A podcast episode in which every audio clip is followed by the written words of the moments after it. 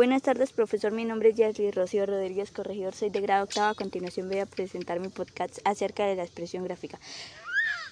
Está compuesta por materiales e instrumentos de dibujo, técnicas de representación a mano alzada, sistemas de representación, normalización y acotación, escalas. Primero, materiales e instrumentos de dibujo, papel, lápiz y goma de borrar. El papel. El papel es el soporte gráfico más empleado para dibujar. Consiste en una hoja delgada fabricada con fibras vegetales. El lápiz. El lápiz es un material que se emplea para dibujar sobre el papel. Tiene como característica principal que se puede borrar.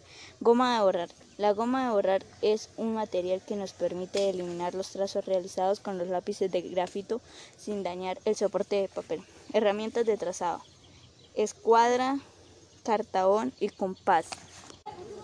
Técnicas de representación a mano alzada. El boceto.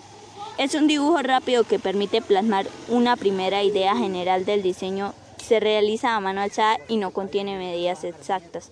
El croquis es la representación gráfica del objeto que se realiza a mano alzada y con toda la información para que el objeto sea reproducido o construido. 3. Sistema de representación.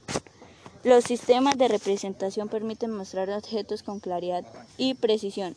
Las vistas son las proyecciones de un objeto sobre tres planos perpendiculares entre sí, planta, alzada y perfil.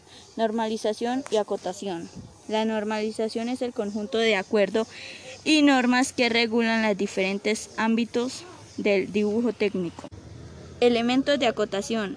Lineales, líneas auxiliares de cota, línea de cota, cifras de cota y símbolos. Escalas. La escala es un dibujo es el, cociente que existe entre la medida lineal representada en el dibujo y la medida real del objeto. Gracias.